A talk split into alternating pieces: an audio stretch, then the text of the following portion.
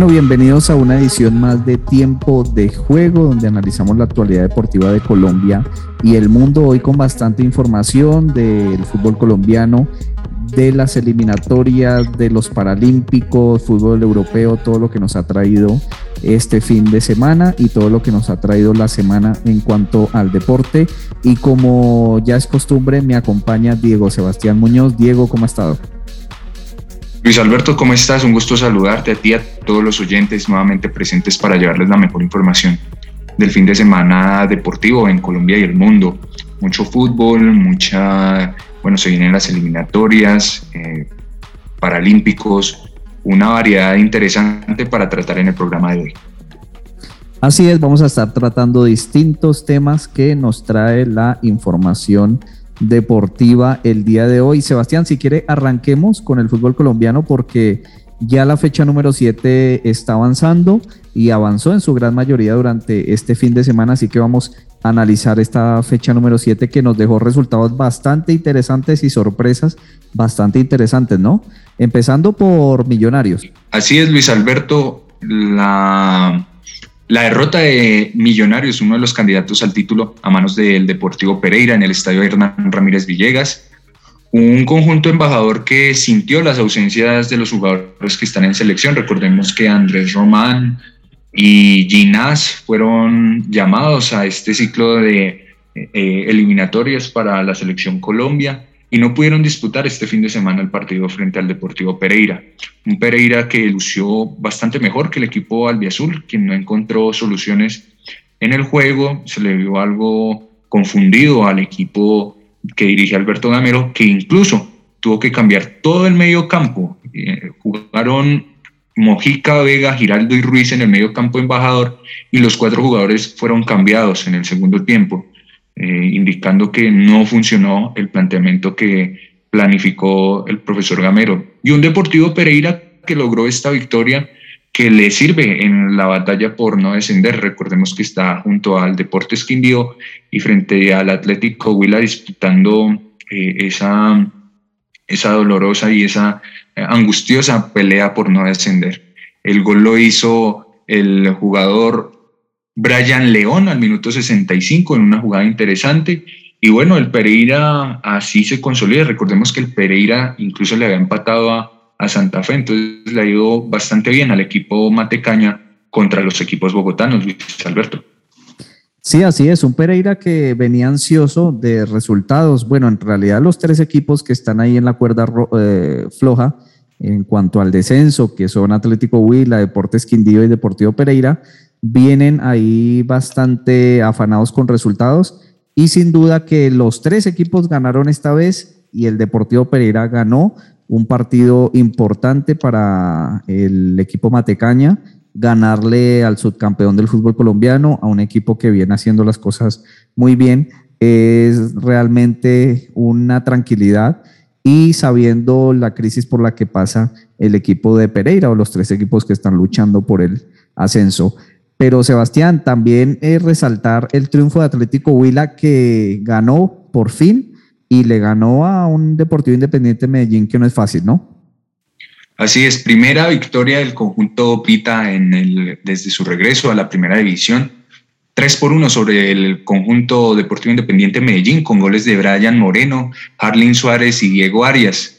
En su momento empató para el Medellín el delantero Diego Erazo, exjugador de la Equidad un Deportivo Independiente Medellín que lució confundido, que lució em, sin variantes. Incluso el profesor Bolillo Gómez em, resaltó que no había sido el mejor partido de Medellín y que viene en una curva descendente, ya que había iniciado bastante bien el campeonato, pero viene de unos partidos bastante flojos para el conjunto poderoso de la montaña. Huila su primera victoria eh, y se prende ahí en la pelea por no descender. Mm, por fin suma de a tres y queda a cuatro puntos del Deportes Quindío, quien está en, este momento salvándose del descenso en la posición número 18, quedó a cuatro puntos. Entonces, eh, por, quedándose por disputar 13 fechas, esto está candente entre, como lo decíamos, el Huila, el Pereira y el Quindío.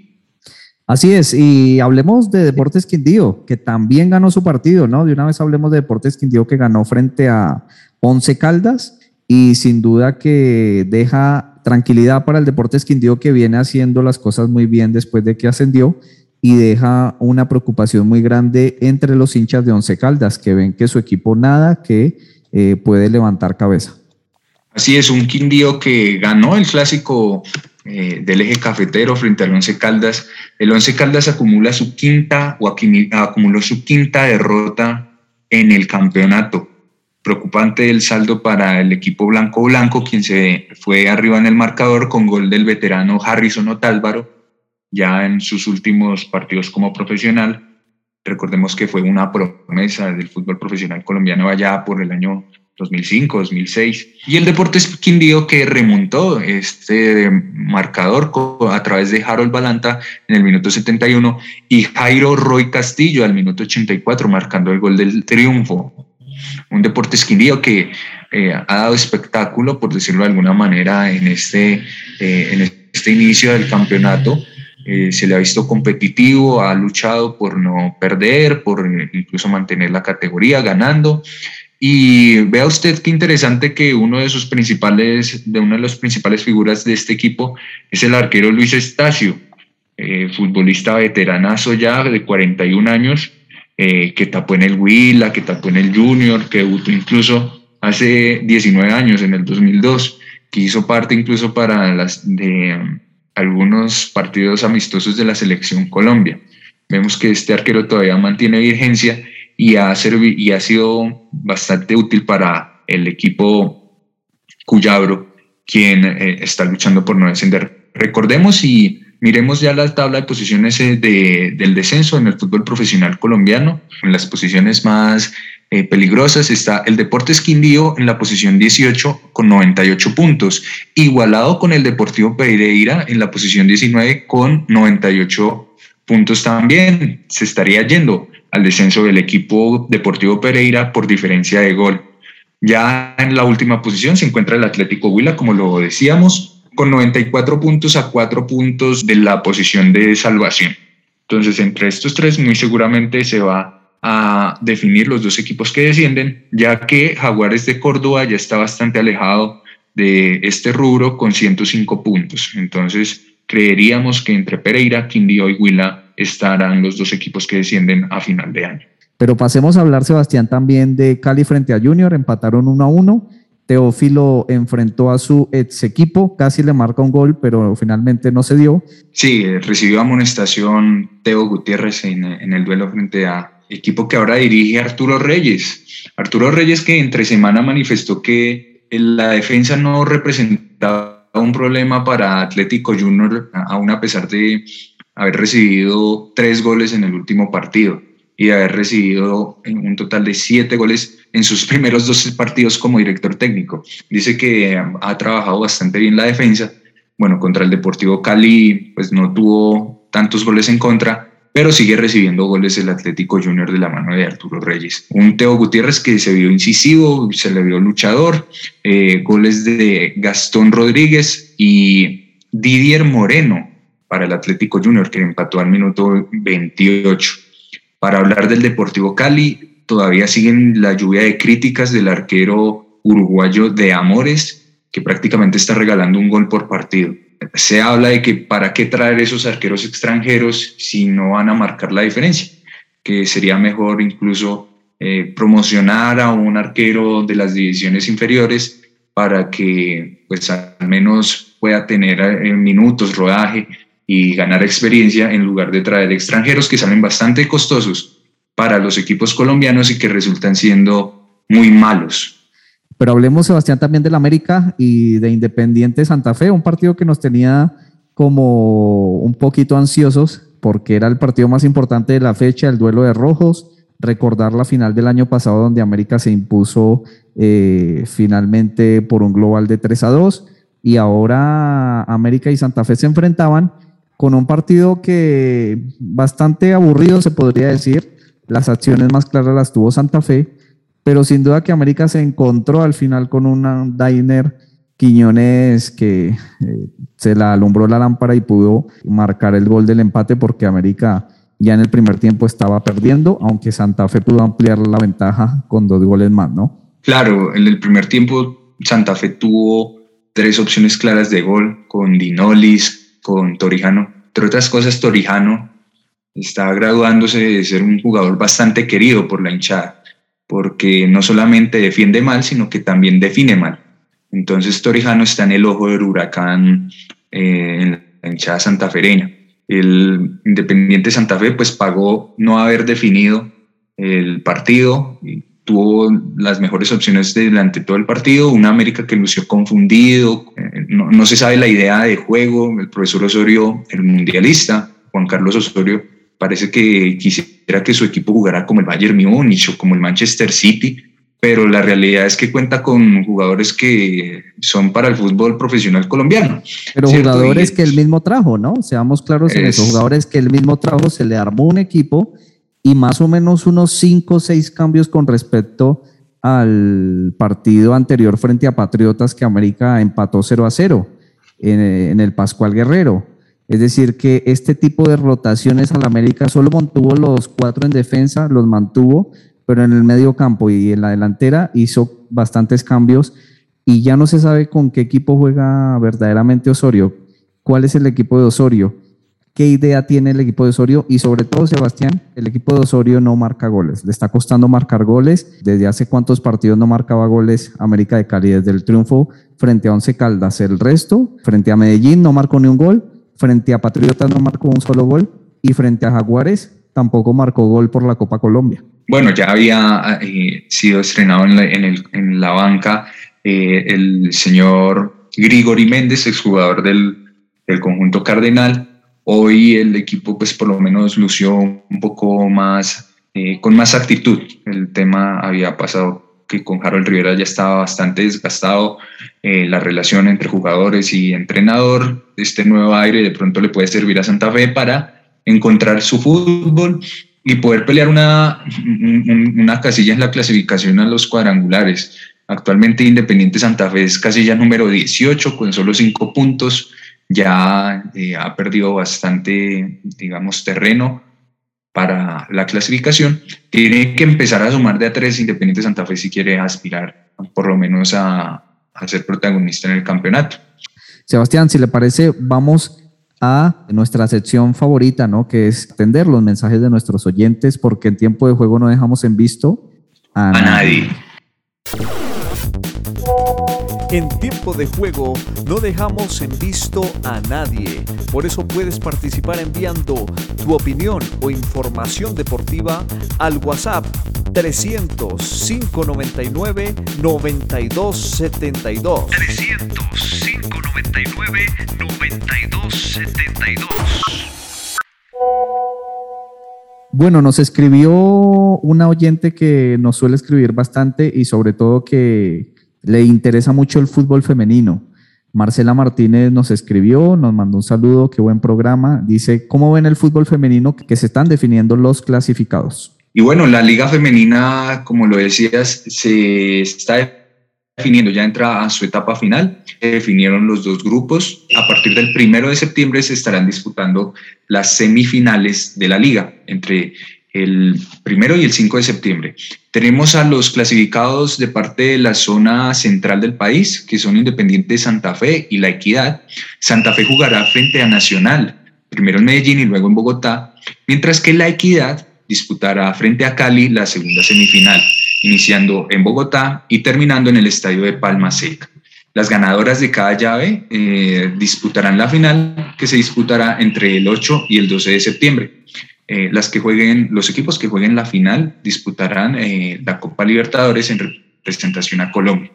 La Liga Femenina, que finalmente eh, tiene mayor protagonismo que los equipos colombianos en las copas internacionales. Esperemos que este año no sea la excepción.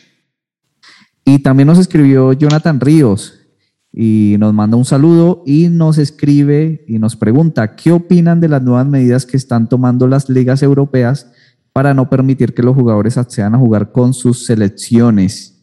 Eh, ¿Qué opinamos sobre esto, Sebastián?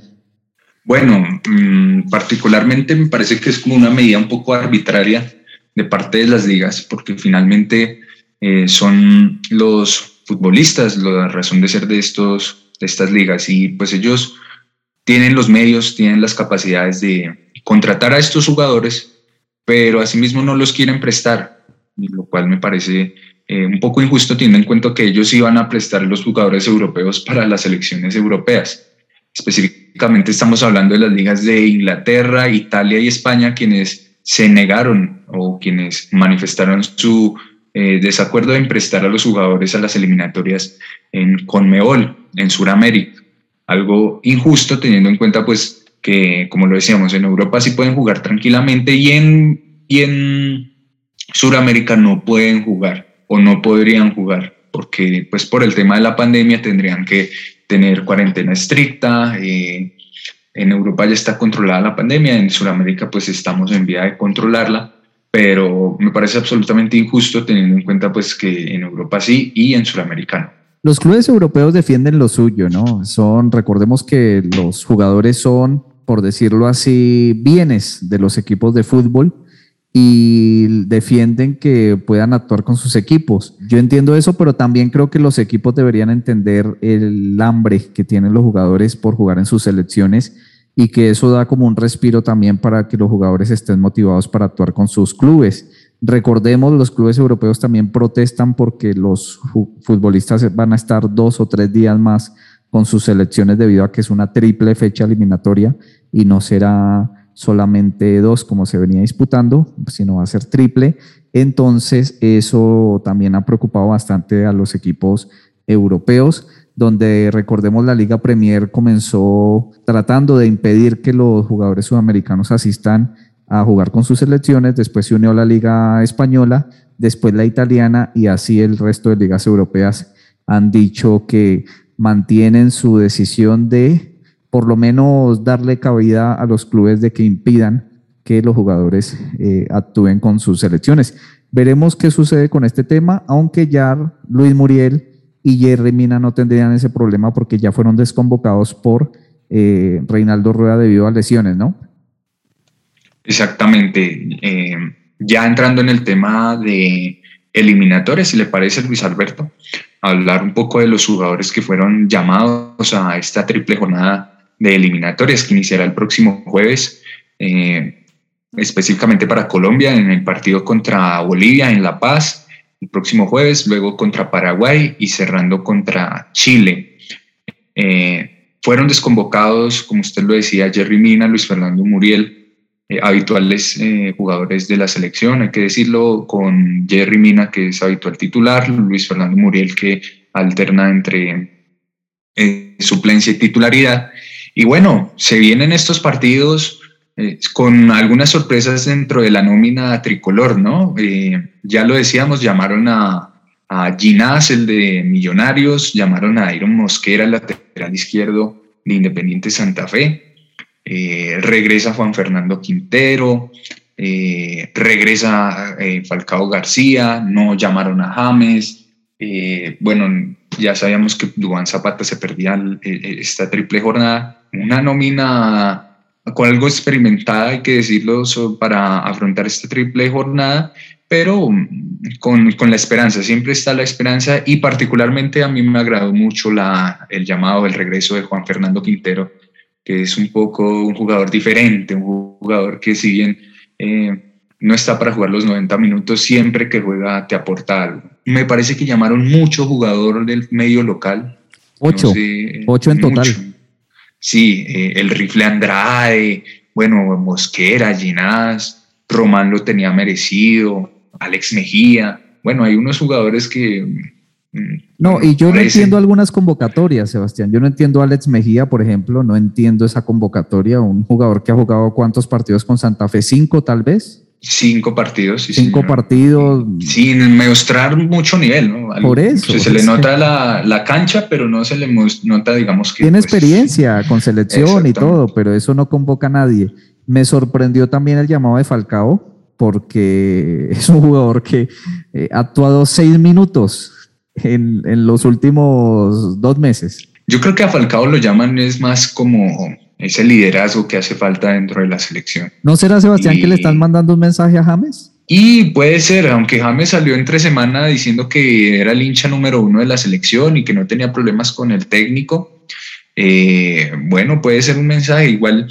Digamos, James, mire, es que yo creo, Sebastián, que la convocatoria de Falcao confirma que a James no lo llaman no porque no esté jugando, sino no lo llaman por el ambiente que ha creado dentro de la selección. Puede ser, puede ser porque finalmente, eh, según dicen, ese live que hizo con Zúñiga y con Teo cayó bastante mal dentro de no solamente el cuerpo técnico, sino también con los jugadores nuevos de la selección, diciendo, desmeritando eh, un poco, se dice que pues lo que vienen haciendo los jugadores que se estrenaron después del Mundial 2014. Y parece que se volvió una costumbre de los jugadores que no convocan, ¿no? Porque durante la semana Mujica Johan Mojica. Johan Mojica y el otro jugador Córdoba. John Córdoba. John Córdoba. Pero John Córdoba, John Córdoba salió del, de la liga alemana, se fue a la liga rusa. Ese hombre no... O eh, sea, ahora se pues, convirtió en una, los jugadores de la selección de que si no los convocan, entonces ya salen a quejarse, ya salen a reclamar como si fuera un derecho ya adquirido. No, el llamado a la selección se gana, se gana jugando bien, se gana jugando, se gana siendo protagonista y aquí no es de pataletas de, quejarme cada vez que no, no, no, me llaman. Sí, claro, no llamaron a, Morelos que estuvo en la última Copa América, no llamaron a, a Edwin Cardona, bueno, a los de Boca Juniors, llamaron de pronto tal vez por el tema de Falcao, y pronto esos jugadores nuevos del medio local que llamaron a Baldomero Perlaza, el Rifle Andrade, Gerson Candelo, que incluso sorprendió en la, en la lista de los, de los convocados. Y, y, por eso levantan la mano, pero después salieron disculpándose que no, que qué pena, que no es mi intención decir que hay rosca, etc. Cucho Hernández, ¿se acuerda? Sí, claro. Cucho Hernández se había quejado que tampoco lo habían llamado a la Copa América, pero pues es que el Cucho Hernández no, no tuvo una buena temporada en el último año en la Liga Española. Sebastián, ¿y se acuerda que en el último programa hablamos de Luis Sinisterra, que marcó tres goles en, un partido de Conference League? Ahí lo llamaron. Ahí lo llamaron. Exactamente. Sí, Exactamente, por méritos. Y Luis Sinisterra es parte del proceso de la sub-20 del año 2019 de Arturo Reyes, uno de los pocos jugadores que sacó Arturo Reyes junto a Carlos Cuesta y el Cucho Hernández, pero el Cucho Hernández, pues, digamos, todavía no, no se ha estabilizado en algún equipo. Y viene, de marcar, viene de marcar gol, viene entonadito, marcó gol durante el fin de semana, marcó un gol frente a Utrecht, así que viene entonado, un jugador que viene entonado y que le podría dar eh, una muy buena impresión al equipo. Mateo Zuribe también lo convocaron, ¿no? Mateo Zuribe se recuperó de su lesión. Y marcó eh, gol, durante el fin de semana marcó gol eh, con el Porto y con pase de Luis Díaz, quien también está convocado y a quien le tenemos muchas esperanzas para que haga una muy buena actuación, así como lo hizo en la Copa América. Exactamente, Luis Alberto. Recordemos que Luis Sinisterra vendría como suplente de Luis Díaz. Ambos se desempeñan como extremo por izquierda. Entonces, no es puesto que pongamos a Luis Sinisterra ya de titular, pero es, podría ser una variante de Luis Díaz. Bueno, Reinaldo Rueda tendrá que manejar bien ese tema de a quién ubica en la titularidad, teniendo en cuenta pues también que son tres partidos y que de pronto el cansancio se puede manifestar de una manera más clara en, cuando se juega tan cercano los partidos y más teniendo en cuenta que es en La Paz y luego vamos a Asunción. Entonces, Así pues, es, eso le iba a decir, ¿no? Teniendo en cuenta que vamos a jugar en la altura. Vemos que la última vez que Colombia jugó en la altura eh, nos clavaron seis. Entonces toca andar precavidos, no confiarnos y esperemos que haya compromiso de parte de todos los muchachos para que por lo menos saquemos mm, un empate. Yo quedaría muy contento si en esta jornada eh, sacamos cinco puntos eh, teniendo en cuenta pues que son dos partidos de visitante y cerramos como local. Pero si, si incluso se puede traer más de cinco puntos, sería muy beneficioso para Colombia eh, con miras a clasificar al Mundial de Qatar 2022. Finalmente, yo creo que van a dejar venir a los jugadores, o por lo menos se van a empezar a revelar, ¿no? Los jugadores de las selecciones suramericanas. Sí, lo que decíamos ahorita sobre el tema de las prohibiciones de las ligas europeas, ya el primer país que eh, se reveló contra esta medida fue Argentina, quien llamó a los, o quien, cuyos jugadores de, que actúan en el medio inglés eh, viajaron para integrarse a la selección argentina, entre ellos el arquero Dibu Martínez, el Cuti Romero, los Celso, eh, Emiliano Buendía, bueno, algunos jugadores que hacen parte de la selección argentina. Si esta postura se mantiene respecto a las ligas, el equipo que más se vería afectado es Brasil, ya que pues cuenta con más de 10 jugadores en el medio, en el medio europeo y de hecho el técnico Tite convocó nuevos jugadores para reemplazar a estos jugadores que finalmente no, no harían parte de la selección. Con el regreso del histórico Hulk, quien está jugando eh, a muy buen nivel en el Atlético Mineiro. Sensacional, sensacional, debo decir. Recordemos que el, el eh, Hulk hizo parte de aquel equipo que perdió 7 por 1 contra Alemania en el Mundial 2014 y ese fue el último partido que había disputado este jugador con la selección brasileña. Es figura en eh, Copa Libertadores, es figura en el fútbol local. Eh, Brasil convocó nueve jugadores nuevos a esta selección en reemplazo, como lo decíamos, de los de la liga inglesa, eh, muchos jugadores históricos. Regresa Miranda, aquel Atlético, central del Atlético de Madrid que jugó el último mundial, eh, se había apartado de la selección, pero lo volvieron a llamar. Como lo decíamos, Hulk, eh, Vinicius fue convocado también, Gerson, Edenilson, Núñez, Malcolm y los arqueros Everson y Santos eh, del medio local. Brasil pierde, entre otras cosas, a gran parte de su nómina que hace parte de la liga inglesa, como lo son los arqueros Allison y Ederson, el central Thiago Silva, los mediocampistas Freddy y Fabiño, y los delanteros Gabriel Jesús, Richarlison y Roberto Firmino. Prácticamente la mitad del equipo se vio afectado por esta medida. Vamos a ver si ellos finalmente hacen lo mismo que los argentinos que se revelaron, pero no lo sabemos todavía. Esperemos a ver cómo transcurre la semana. Y también destacar, Sebastián, que eh, Dybala, ¿no? Dybala vuelve a la selección argentina. no había sido convocado para la Copa América finalmente Scaloni decide convocarlo para esta eliminatoria o esta triple fecha eliminatoria que se va a disputar durante esta semana y la otra. Exactamente. Así como notas particulares, eh, hay preocupación en Uruguay. Luis Suárez salió con molestias en el partido contra Villarreal, salió al minuto 70. Eh, preocupa la presencia del delantero uruguayo con miras a los partidos de la eliminatoria para el equipo charrúa. Sebastián, entonces hablemos de cómo enfrentar a Bolivia y a Paraguay. A Bolivia el jueves y a Paraguay el domingo. Colombia viene de ganarle a Bolivia en las últimas dos eliminatorias. Esos dos partidos se han ganado en el último minuto. En el 2011 ganamos 2 por 1 con gol de Falcao al último minuto y en el 2016 le ganamos 3 a 2 también a Bolivia en La Paz eh, con gol de Edwin Cardona al último minuto, pase de Marlos Moreno, me acuerdo mucho. Bueno, esos partidos se ganaron mm, en el primer tiempo, el equipo colombiano fue superior a Bolivia en el, en el primer tiempo, superior en fútbol, tenía restos físicos.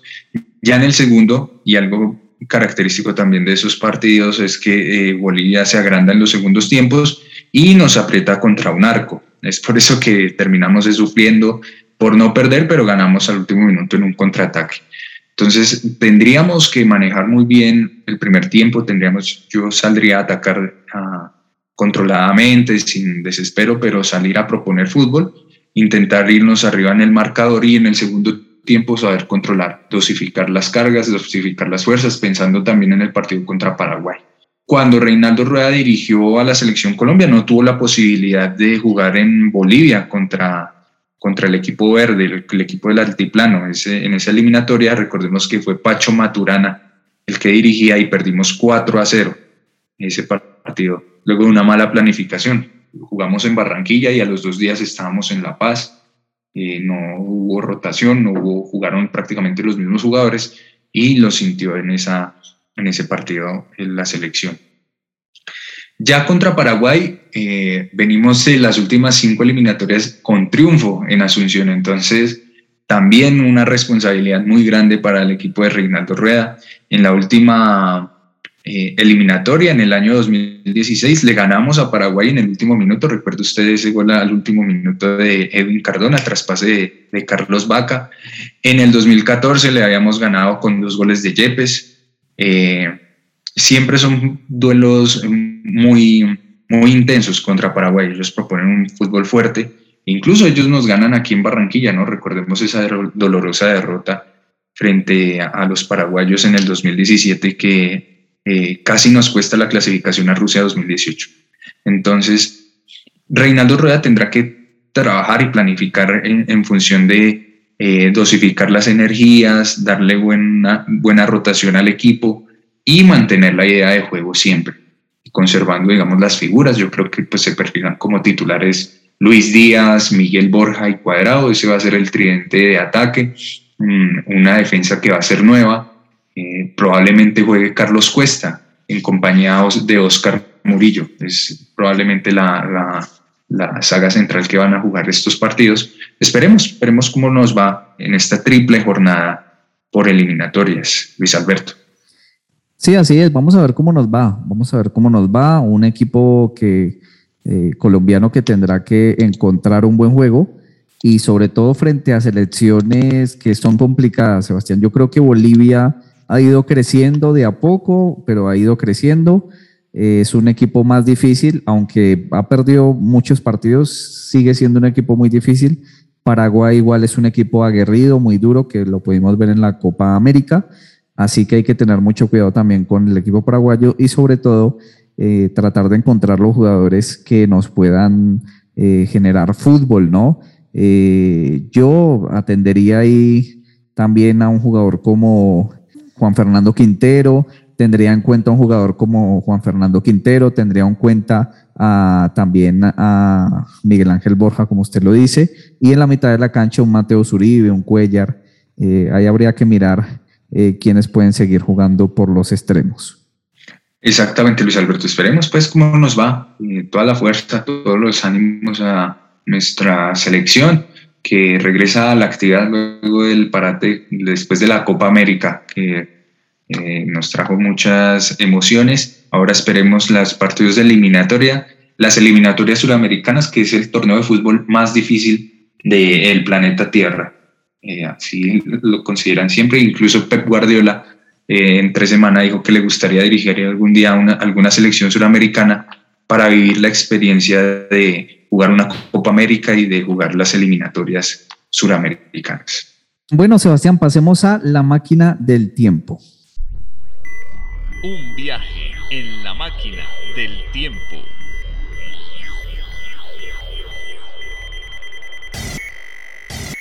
Bueno, Sebastián, ¿hacia cuándo vamos a viajar el día de hoy? ¿Cuál es el viaje que haremos?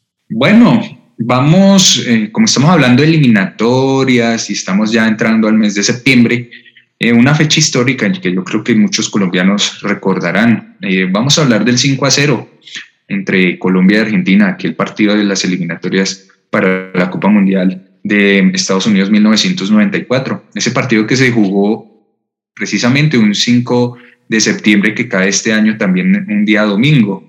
Es por eso que estamos hablando de, eh, de este partido. Eh, la historia ya la conocemos, eh, que representó este partido la clasificación de la selección a la, al Mundial y enviar a Argentina al, al repechaje. una selección argentina que venía de ser subcampeona del mundo y de ganar dos Copa Américas consecutivas y la selección Colombia le ganó 2 por 1 en Barranquilla con goles de Valenciano y el Tren Valencia y ganó 5 por 0 frente a Argentina en Buenos Aires en el Estadio Monumental de River. Colombia formó en esa, en esa tarde de 1993 con Oscar Córdoba en el arco, Con el Chonto Herrera como lateral derecho, los centrales fueron el Coro Perea y Alexis Mendoza. El lateral izquierdo fue Wilson Pérez. En el medio campo jugó Leonel Álvarez junto a Rabás Gómez, Freddy Rincón, el Pibe Valderrama, el Tino Asprilla y el Tren Valencia. Este fue el equipo dirigido por Francisco Maturana. Los goles fueron de Freddy Rincón al minuto 41, Faustino Asprilla al 49, Freddy Rincón nuevamente al 72, Faustino Asprilla al 74 y el Tren Valencia al 84. Como nota curiosa, Colombia no hizo cambios en ese partido, jugaron los 11 que iniciaron todo el partido y en la selección de Argentina eh, jugó con Goicochea, Saldaña, Borelli, eh, Ruggeri, Altamirano, Zapata, Redondo, Simeone, Rodríguez, Medina Bello y Batistuta, dirigidos por el Coco Basile.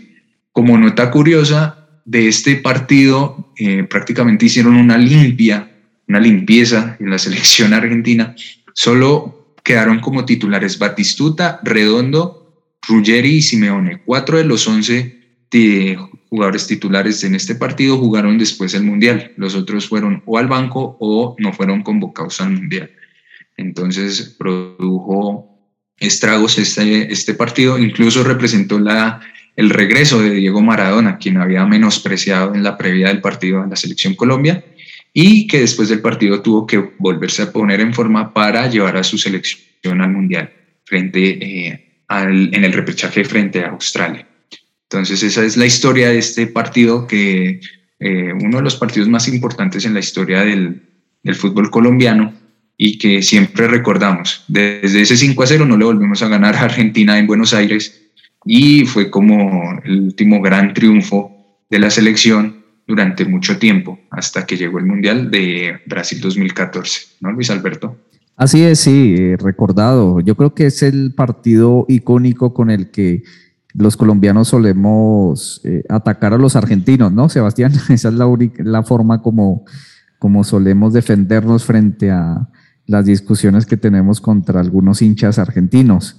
Ese 5-0 para nosotros representa algo muy importante y sin embargo, para ellos, pues obviamente no, no le dan mucha importancia a ese partido, sabiendo que finalmente Colombia hizo un mal mundial en el 94 y obviamente no sirvió de nada, aunque alcanzamos a estar como en la cúspide mundial, a ser incluso candidato a ese mundial que finalmente terminamos eh, saliendo en primera ronda, ¿no?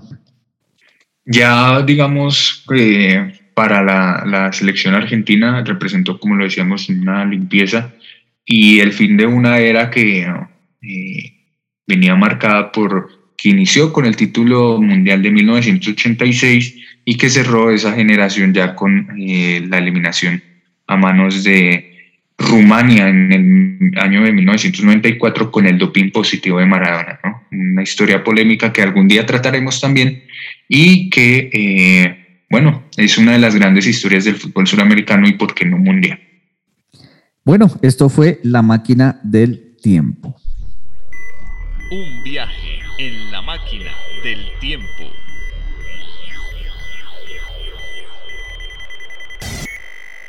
Sebastián, pasemos al fútbol europeo. ¿Qué nos deja el fútbol europeo? Dos sucesos importantes, ¿no? Con los dos jugadores, los dos mejores jugadores del mundo. Exactamente, debutó Lionel Messi en el Paris Saint-Germain, ingresó por Neymar en el, eh, en el partido que enfrentó al Reims el pasado domingo, eh, con dos goles de Mbappé, de quien se dice se va a ir al Real Madrid, ¿no? Ya hizo una primera oferta el equipo merengue por este jugador. Messi ingresó al minuto 66 por Neymar, eh, no tuvo mayor protagonismo, ya el partido está prácticamente liquidado y pues fue bastante... Penoso, fue bastante penoso. Era Messi con otra camiseta que no fuera la del Barcelona y con el número 30, ¿no? Sí, sí, sí, sí, sí. fue penoso también su debut. Yo creo que, eh, no sé, Pochettino, no sé qué tenía en la cabeza como para hacerlo debutar en un partido que ya estaba prácticamente liquidado y con tan pocos minutos, no, no se le vio mucho a Messi y la verdad que todos esperaban un debut diferente de Messi.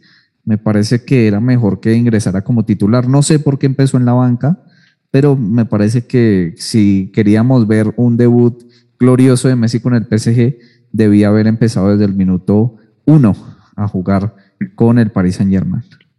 Sí, el, objetivo del Paris Saint Germain es la Champions. incluso Sergio Ramos no, ha debutado en el, en el conjunto francés. Trajeron a estas dos estrellas para ganar la Champions. Entonces, pues esperemos eh, cómo pues eh, Pochettino, que prácticamente tiene una, eh, una galera de, de magos ahí para seleccionar cómo le los hace para ubicarlos, ¿no? Todos esos muñecos, Ni María, Neymar, Mbappé, Berratti, Winaldum, Marquinhos, Keylor Navas, Julian Draxler, Leandro Paredes, Ander Herrera, Messi. Icardi. Eh, bueno, los que, los que no han debutado, Kimpembe, Donnarumma, eh, Sergio Ramos, tiene, tiene donde elegir. Ya le tiene un equipo de, FIFA, de esos que uno arma en FIFA como entrenador cuando juega videojuegos. Exactamente, el catarí, el dueño del Paris Saint Germain se hizo ahí su fiesta y pues bueno, esperemos cómo resuelve Pochettino.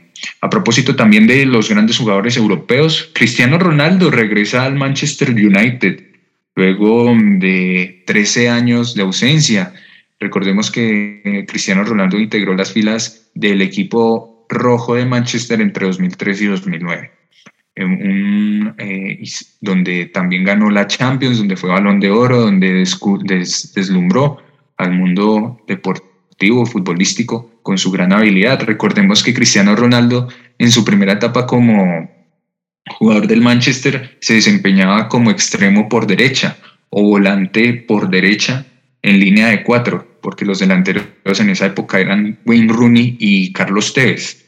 Ya después en el Real Madrid él evolucionó ya un centro delantero, un, delantero de todo el frente de ataque, pero en el Manchester United jugaba por esa banda derecha y era eh, velocista prácticamente, era gambeteador, muy diferente al jugador de hoy, que es ya un jugador de definición. Esperemos cómo le va al portugués en, en este equipo del Manchester que en los últimos años, pues si bien ha sido protagonista, no ha ganado la Liga Premier desde el 2014. Una Liga Premier que eh, tiene como actual líder al Tottenham Hotspur, eh, que ha sido el único equipo que ha ganado los tres partidos, el equipo de Nuno Espíritu Santo, seguido por el West Ham United y el Manchester United. También está el Chelsea, el Liverpool y el Everton con siete puntos. Eh, el Everton, ahí va el Everton sin James, Sebastián. Va el Everton sin James. Y sin. Jugando muy bien. Y Rafa Benítez, pues se sale con la suya. la verdad que un Everton que eh, le ganó bien, eh, le ganó 2 a 0 al Brighton de Alzate. Y ahí va, de visitante le ganó al Brighton, que también venía bien porque venía sin perder, había ganado los dos primeros partidos. Pero ahí va, sin James Rodríguez, jugando bien, y marcando goles. James no extraña al Everton y el Everton tampoco extraña a James Rodríguez. Y adicionalmente, eh, el Arsenal, eh, el histórico equipo, hoy es último, no ha sumado ni un solo punto, cayó humillado contra el Manchester City de Guardiola 5 por 0 y ya empiezan a barajar candidatos para eh, el reemplazo de Mikel Arteta, quien no da pie con bola con este histórico equipo de Londres. Sí, una lamentable presentación frente al Manchester City, 5 a 0 perdió y veremos, veremos qué sucede con este histórico equipo que ha ido de, caída en caída, ¿no? Eh, sacaron a, a Arsen Wenger porque no ganaba nada, pero ahora sí es que no ganan ni siquiera un solo partido. Antes porque no ganaban títulos, ahora no ganan ni siquiera un partido. Un equipo bastante flojo que aunque jugó la la Europa League no hizo mucho y ahora no hace las cosas muy bien. Exactamente, este año no está en clasificaciones europeas. Luis Alberto, ¿qué le parece si vamos a nuestra sección chequeo bar? Así es, vamos a chequeo bar. Dale el balón como otra, otra toma, por favor. Dale uno atrás, uno atrás, adelante, uno adelante. Chequeo bar.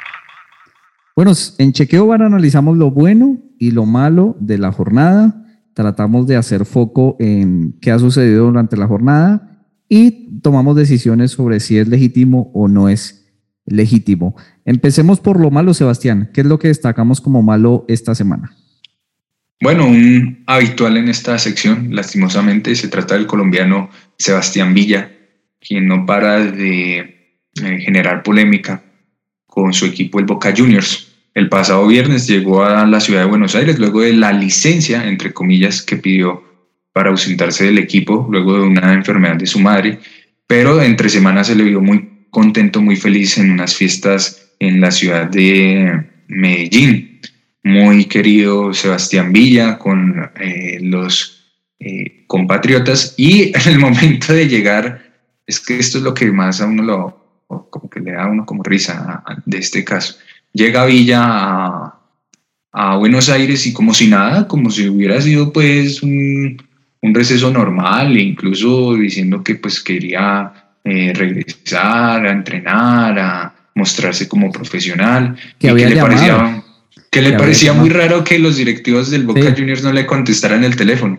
Pero es que, por favor, eh, hay un tema con estos jugadores colombianos que no, como que no saben hablar, o como que no, no tienen prudencia a la hora de manifestarse, ¿no le parece, Luis Alberto?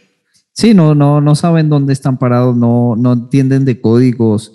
Eh, se le vio en una fiesta antes de viajar a Buenos Aires, eh, un jugador que quiere irse a como de lugar del, al fútbol europeo y un jugador sobre todo que ha sido apoyado por el Boca Juniors, quien a pesar de los problemas legales que tuvo en Argentina ha tratado de sostenerlo y aún así se quiere ir, se quiere ir como si nada y quiere dejar al club. Lamentable la actitud de Sebastián Villa.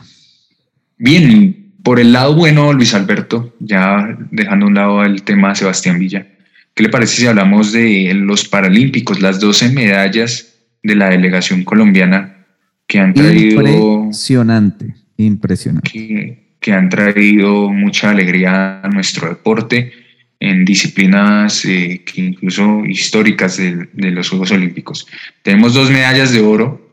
Una la ganó el atleta José Gregorio Lemos en lanzamiento de jabalina y la otra medalla fue en natación por medio del de eh, nadador Nelson Crispín Corso en la modalidad de 200 metros individuales.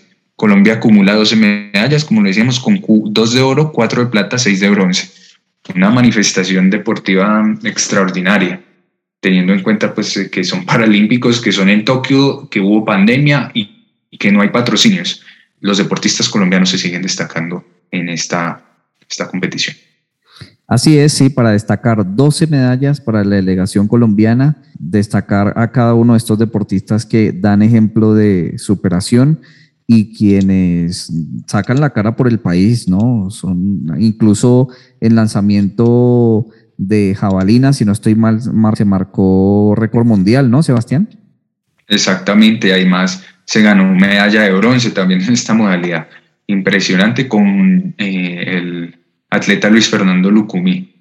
Tenemos también medallas de bronce en los 100 metros eh, masculinos, en los 100 metros femeninos, en los 400 metros, en el lanzamiento de bala, en ciclismo, en levantamiento de pesas. Eh, ahí los deportes tradicionales colombianos sacando la cara por el país. Así es, es eh, la verdad que una gran alegría y un gran ejemplo de superación estos deportistas paralímpicos. Sebastián, si le parece, vamos a pedir tiempo de reposición. Tiempo de reposición. Bueno, en tiempo de reposición analizamos lo que hay para ver durante esta semana, que hay una agenda bastante apretada, ¿no, Sebastián? Tenemos mucho para ver. ¿Y qué es lo más destacado para esta semana en cuanto al deporte? En cuanto al deporte, tenemos la Vuelta a España. Se define la Vuelta a España esta semana. Tenemos el miércoles la llegada a Lagos de Covadonga, este puerto mítico para el ciclismo colombiano, donde Lucho Herrera y Nairo Quintana se vistieron de rojo para ganar sus respectivas vueltas en 1987 y 2016 respectivamente. Esperemos este año con Superman López, con Egan Bernal, que podamos hacer una buena, una buena presentación. Y el principal candidato a quedarse con la camiseta roja es Primo Roglic, el esloveno, quien se le ha visto bastante fuerte luego de su medalla olímpica en la contrarreloj y de su retiro en el Tour de Francia. Se le ve con eh, esa fuerza al ciclista esloveno. Por el lado de los ciclistas colombianos, se le ve muy fuerte a, Miguel Ángel López, quien aspira a ser podio en esta, en esta Eso le iba a preguntar, eso le iba a preguntar. ¿Podremos eh, tener podio en la Vuelta a España?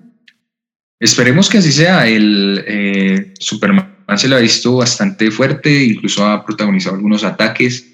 Eh, junto a Enric Mas, su compañero de el Movistar, están ahí plantándole la batalla a Roglic. Han habido polémicas respecto a que los ciclistas no atacan en los puertos de montaña de esta semana, que ha sido bastante tranquila las etapas, pero de todas maneras un, es un deporte muy duro que pues, ponerse uno a decir que X o Y ataque es muy complicado teniendo en cuenta las condiciones en las que se desarrollan estas etapas. Sebastián, eh, eh, ¿y podremos pensar en, que algún colombiano gane una etapa o no? Esperemos, yo sería muy optimista de que tal vez Superman López se, se gane una etapita, por lo menos en... ¿En cuál eh, podría ser? En Lagos de Covadonga, que es de bastante historia para el ciclismo colombiano, incluso en la del próximo jueves que también cierra en un puerto de fuera de categoría. Esperemos que Superman pueda eh, ganar su, su etapa. Eh, sería de mucha emoción, mucha alegría para el ciclismo colombiano. Egan Bernal el domingo, ¿no? Termina sí, señor, con, la, contrarreloj de 33 kilómetros y le iba a decir que Egan Bernal eh, no ha sido protagonista, le ha manifestado pues que está pues que tiene fuerzas, pero que no está en su mejor condición. Entonces, no, por el lado de Egan estamos un poco eh, más precavidos, menos optimistas. Bueno, Sebastián, eso está muy bien. Y tenemos eliminatorias. ¿Qué se viene en cuanto a eliminatorias? Porque Colombia juega esta semana, el día jueves y el día domingo. Así es, papel y lápiz, queridos oyentes, para recordar cómo jugamos esta semana las eliminatorias. Empieza el jueves con el partido precisamente entre Bolivia y Colombia en la ciudad de La Paz. Ecuador y Paraguay jugarán el mismo jueves a las 4 de la tarde. Venezuela-Argentina a las 7 de la noche, Perú-Uruguay y Chile contra Brasil jugarán a las 8 de la noche. Colombia, Bolivia, Bolivia, Colombia a las 3, ¿no? 3 de la tarde, sí señor, en La Paz, en la ciudad de La Paz. El próximo domingo se jugará la segunda jornada de esta triple, eh, triple partido de eliminatorias. Recordemos que se juega triple partido para recuperar los, los que no se jugaron por causa de la pandemia. Brasil-Argentina, el clásico suramericano, se repite la final de la Copa América, eh, olor a revancha en este partido el próximo domingo a las 2 de la tarde. Ecuador-Chile jugarán a las 4 de la tarde, Uruguay-Bolivia a las 5 de la tarde, Paraguay-Colombia en Asunción el próximo domingo a las 5 de la tarde, agéndense por favor queridos oyentes, y Perú-Venezuela cierra la jornada a las 8 de la noche en la ciudad de Lima. Tendremos entonces fecha eliminatoria un día domingo después de tantos años. Yo me acuerdo cómo disfrutábamos las eliminatorias los domingos. Exactamente, eliminatorias pues que a la larga no, no, íbamos al Mundial. La última vez que jugamos un domingo para eliminatorias fue para las eliminatorias del Mundial del 2010, en un partido de Colombia que perdió contra Chile, 4 eh, por 2 eh, que marcó la eliminación de la selección del Mundial de Sudáfrica y la clasificación de Chile.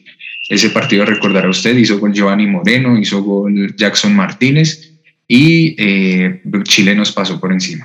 Jugamos en Medellín ese partido.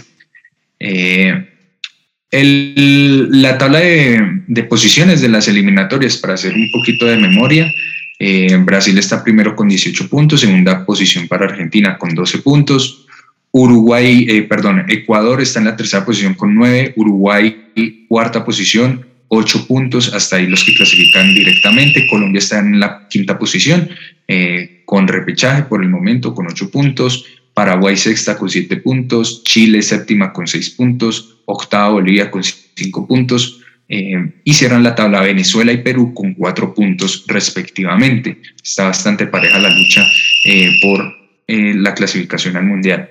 Respecto también a las eliminatorias, Luis Alberto, si le parece, hablemos eh, que también habrá eh, partidos por la eliminatoria europea. recordemos que en este momento Alemania está quedando fuera del Mundial, ¿no? Entonces, una jornada de bastante morbo, donde los partidos que más resaltan son Portugal e Irlanda el próximo miércoles a la 1 y 45, Francia, Bosnia el, miércoles, que también juegan, Noruega contra Países Bajos también el próximo miércoles, Rusia, Croacia el miércoles, Eh, tendremos también el duelo entre Italia y Bulgaria ya el jueves y Suecia contra España el próximo jueves también en horas de la tarde. También jugarán el próximo sábado una segunda jornada en donde se destacan los duelos entre Países Bajos contra Montenegro, Eslovaquia, Croacia, eh, España, Georgia, Suiza, Italia y la selección de eh, la selección de Alemania enfrentará a Armenia. Entonces, eh, veremos si Alemania puede recuperar el rumbo y pelear por un cupo a Qatar 2022. Así es, Sebastián, eso en cuanto a las eliminatorias al Mundial de Qatar, porque también en nuestro fútbol colombiano durante esta semana se definen los octavos de final de la Copa Colombia, es decir, ya se definen los equipos que van a clasificar a los cuartos de final.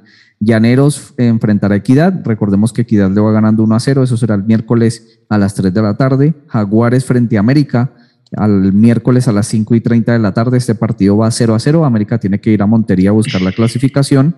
Deportivo Pereira frente a Junior el miércoles a las 8 de la noche. Este partido está interesante porque en, Barranquilla terminó 4 a 3 a favor de Junior de Barranquilla. Bucaramanga enfrentará a Santa Fe el jueves a las 6 de la tarde. Eh, este partido terminó 1 a 0 a favor de Santa Fe. Patriotas eh, frente a Atlético Nacional va por la remontada porque Atlético Nacional lo goleó 3 a 0 en Medellín. Esto será el jueves a las 6 de la tarde. Águilas Doradas Tolima el jueves a las 6 de la tarde va ganando 1 a 0 Tolima frente a Águilas Doradas. Alianza Petrolera eh, frente a Pasto el jueves a las 7 de la noche va ganando 3 a 1 el Deportivo Pasto. Y el partido tal vez más emocionante eh, o más eh, sí, interesante de estos octavos de final, Medellín frente a Deportivo Cali van 2 a 2 y definirán en el Atanasio y Girardot el jueves a las 8 y 10 de la noche. Excelente, Luis Alberto. Entonces, mucho deporte, Juegos Paralímpicos también tendremos entre semana. Eh, está copada la agenda, mejor dicho, para esta semana en cuanto al deporte eh, internacional, nacional.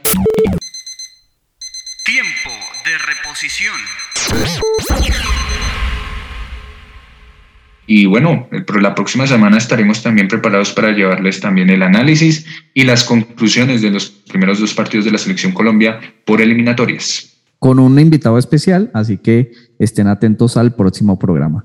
Sebastián, gracias por acompañarnos, por ser parte de Tiempo de Juego con todo el análisis de la actualidad deportiva de Colombia y del mundo.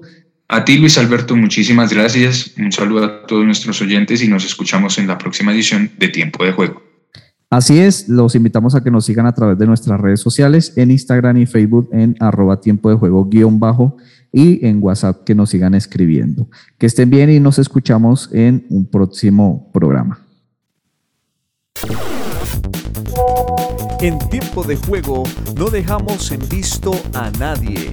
Por eso puedes participar enviando tu opinión o información deportiva al WhatsApp 300 599 9272. 300 599 9272.